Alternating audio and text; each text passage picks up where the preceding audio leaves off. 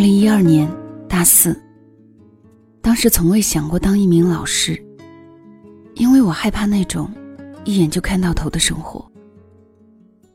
然而，选调失败，省考失败，在公务员的路上，我竟会寸步难行。我一边复习教师招考的内容，一边在一家广告公司写几十块一篇的廉价稿，维持生计。对家里始终报喜不报忧。那段时间，面对生活，唯一的勇气来源于一个姑娘。她回省外的老家实习，和我保持着密切的联系。我会经常更新签名什么的，只有我们两个人看得懂。关于她，似乎每天都有说不完的情话。有一天，她喝醉了，打电话问我。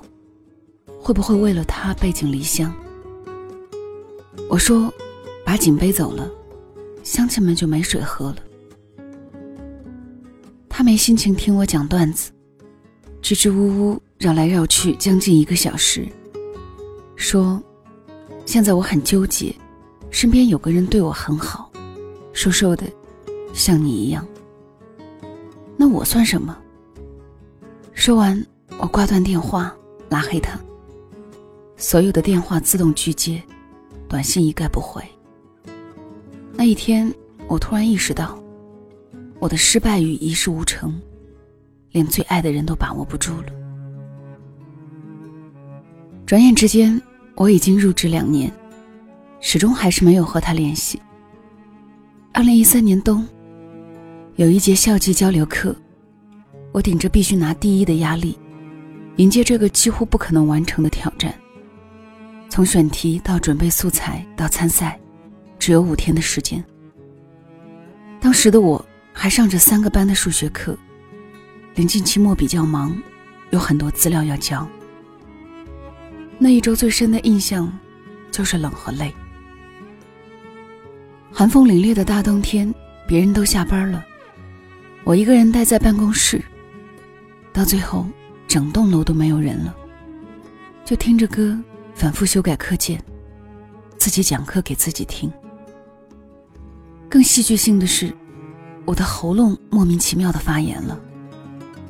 下完晚自习，一个人去打点滴，打完点滴只能喝点粥，又继续回到出租屋改课件。间隙的时候翻找旧照片，我无意翻到他的微博，最新的一条是和一个男人的合影。配文为：“这世上总有个让你又爱又痛的人。”瞬间清醒，自此这个人从我的生命中彻底消失。比赛结束那天，我如愿以偿拿到第一名。从讲台走下来的那一刻，大家都在鼓掌，我却很想哭。我一直强忍着，散了场，请同事们吃饭，喝了点酒。晚上晃悠着回家，发现钥匙落在学校了。我就蹲在小院的石榴树下面哭了好久，比失恋的时候掉的眼泪还多。虽然那个时候已经熬过去了，但是我想着就是哭。读书时一直不知道真正的生活是什么样子的，年少轻狂的心，多少有些不可一世。工作了才明白世道艰难，你我都熬得不容易。直面挑战，推杯换盏，没人将就你，没人同情你。要努力，不要认怂，熬过去随便哭，哭完了继续笑。二零一四年，学校给老师们发的福利是安排一次健康体检。体检报告显示。我的甲状腺有一块阴影，急急忙忙去复查，医生说这应该是一个瘤，不知道里面有没有血管瘤，无法判断性质，需要等进一步的分析结果。那一周我很痛苦，每天都在网上查甲状腺肿瘤的治疗方法和注意事项，脑补如果自己是恶性的，要怎么跟家里说，自己的未来要怎么走。想着想着，几近崩溃，彻夜失眠。这期间，我很想找他，至少要去他的城市见他最后一面。报告出来了，还好只是包块儿，注意调节作息，留在体内不会有影响。如果想取出来，只需做个简单的小手术。我大大松了一口气，给家里打了个电话，表现出前所未有的兴奋和热情，但是没有告诉他们这件事。晚上，我特意去吃绝味鸭脖庆祝，还外带了四季豆和鸡肠。随便看了老电影《瘦身男女》，电影的前半段比较平淡，东西很快被我吃完了。一直看到肥佬为了 minimal 在大街上打拳挣钱的那一段，眼泪像弹幕一样往下掉。之后是什么剧情，已经完全不记得了。只知道自己一直哭，用手去擦眼泪，有点辣。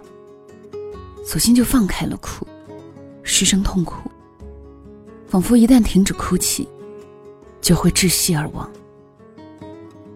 再后来，断断续续从朋友那里听到他的消息，他已经结婚了。对于他，我应该是没有了爱意，但我依然是个爱哭鬼。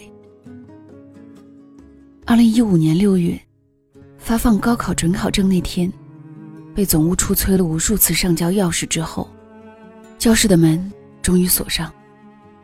我和学生在教室门口的走廊上告别，最后一次点名，我三分之二的时间都在哭。学生一一和我拥抱，每一个拥抱都特别用力。我是一个慢热的人，嘴硬心软，一旦有了牵绊。就特别害怕割舍。临近分开的那段时间，我常常做噩梦，梦见自己和一行人在一片冰面上行走，其他的人有说有笑，不慌不忙，不像我，怕冰面破碎，怕猛然跌倒。其实，最怕孤单，没有怀抱。从抵触到接受，从敌对到朋友，一点点积累，一次次牢固。我拥有了一切，转瞬之间又一无所有。也许记忆并不可靠，就像实现不了的诺言。他们总是要离开一段时间，抖掉所有的杂念再回来。托马斯·卡莱尔说：“没有在深夜痛哭过的人，不足以谈人生。”不可否认，痛苦永远比快乐给人更大的经验教训。也由此区分出了人与人的不同。伤痕累累，在我们眼中，比幸福满满更迷人。我们都喜欢有故事的人，甚至以此为标准寻找同类。我们愿意和一个人深交，都免不了走出这么一步。愿意分享过彼此的痛苦，清楚知道对方的伤口，即使不会说出口。也能感同身受。无论这份痛苦是父母感情不和，还是高考失利感到耻辱，亦或爱情失败被人挖墙脚，自尊心受到伤害等等，都是人生的组成部分。当我们发现自己不足，会想要奋力改变；当我们殊死搏斗，却还在原地踏步，就会绝望痛苦。没有一个人能安慰你，只能自己默默的隐忍。哭过几次以后，或许连你自己都觉得麻木了。没有对象，也没有工作，没有人理解，没有人在乎。你多想回到过去，永远停在那天最美的日出里。终于，你还是挺过来了，扛着一口气。在喧嚣与孤独并存的城市里，飘来飘去。今天刷朋友圈，无意看到一句话：“成长，就是将哭调成静音的过程。”深以为然。每个人的人生其实都有一个觉醒期，但觉醒的早晚决定一个人的命运。成长是将哭调成了静音模式。你的内心会变得越来越坚定、平静、波澜不惊。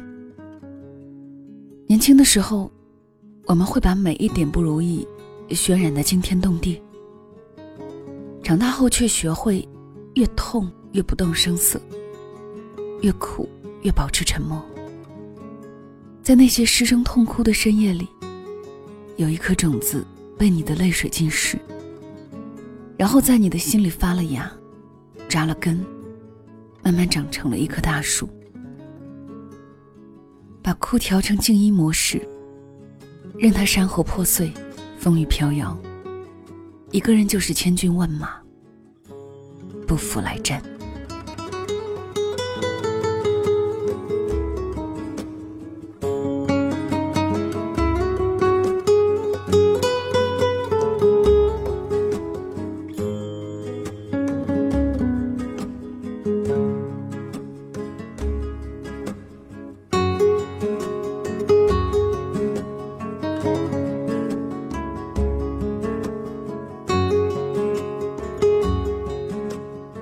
是晚上十点，谢谢收听，我是小溪，春晓的晓，希望的希。今天的节目名字叫做《成长》，就是将哭调成静音的过程。作者是中曲无闻，收自作者的同名公众号“中曲无闻”。在小溪的隔壁，住着一个小孩子，小孩子每天到了半夜都会哭。把我从深深的睡眠中喊醒来。那个声音又洪亮，又大。有时候，听得还让人羡慕。每个人都是这样吧？小时候的哭，那么旁若无人，那么干脆，那么任性。可是长大了以后，连哭都发不出声音。有时候是默默的流眼泪，有时候咬着被角。悄悄的哭，有时候声音稍微大一点，还要闷在被子里，生怕被旁人听到，也生怕吵到了别人。成长的过程，的确让我们将哭的模式都变成了静音模式，也因此，我们该有越来越多的承担，越来越多的担当吧。好了，今天的分享就到这里。小溪更多的节目可以关注小溪的公众号“两个人一些事”，也可以在喜马拉雅搜索“小溪九八二”收听到小溪更多的节目。如果此刻说晚安还有些早的话，就让小溪的晚安带到你入梦的时候吧。晚安了。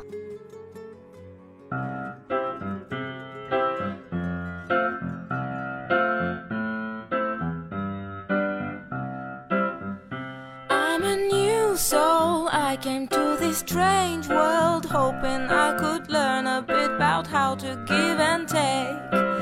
But since I came here, felt the joy and the fear, finding myself making every possible